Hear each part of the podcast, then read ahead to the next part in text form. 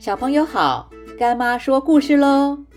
寒假即将开始，放假前，老师说，希望大家发表一下自己的寒假计划，可以是学习的事情，也可以是当爸爸妈妈的小帮手。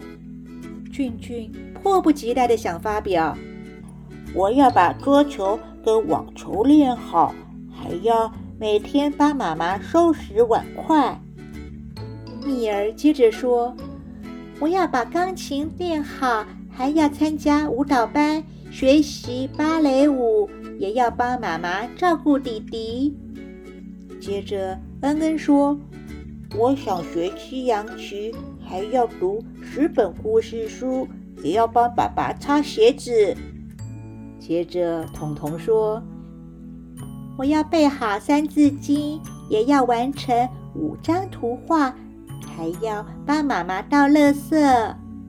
接着，小鹿也回应了：“我想要看完一整套成语故事书，也想开始学画画，还要帮爸爸擦车子。”这个时候，老师发现淘气没有发表想法，于是就问淘气：“淘气，你的想法是什么呢？”老师，我还没有想好哎，寒假只想晚一点起床，多睡一会儿。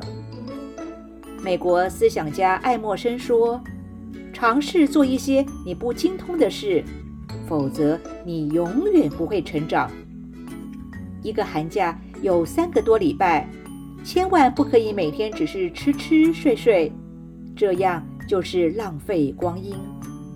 寒假的时候。每天还是要一样的早睡早起，最好做个时间表，上午及下午各做什么，生活要有规律才行。这就是孔子说的：“整天吃饱睡饱，什么心思也不用，这就不大好了。”不是还有下棋这类的游戏吗？下个棋也比什么都不做要好。现在干妈问你，你的寒假计划是什么呢？寒假期间一定要列出寒假计划，并且设定一个小目标来完成。千万不要因为寒假期间长而松懈，无所事事。法兰西斯·培根说：“合理的安排时间，就等于节约时间。”现在疫情还没有消失。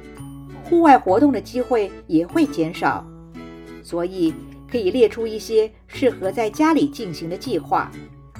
例如，计划这个寒假要怎么温习功课，预备看几本课外书籍，画几幅图画。我们可以利用寒假好好的整理一下自己的玩具，把不需要的玩具捐给需要的小朋友。可以计划弹琴。下棋、练习写字，也可以想一下怎么样当爸爸妈妈的小帮手，参与一下家中的日常生活。毕竟都是一家人，生活在一起一定要互相帮忙才行。养成做事情有纪律、每日勤劳的好习惯，是会终身受用的。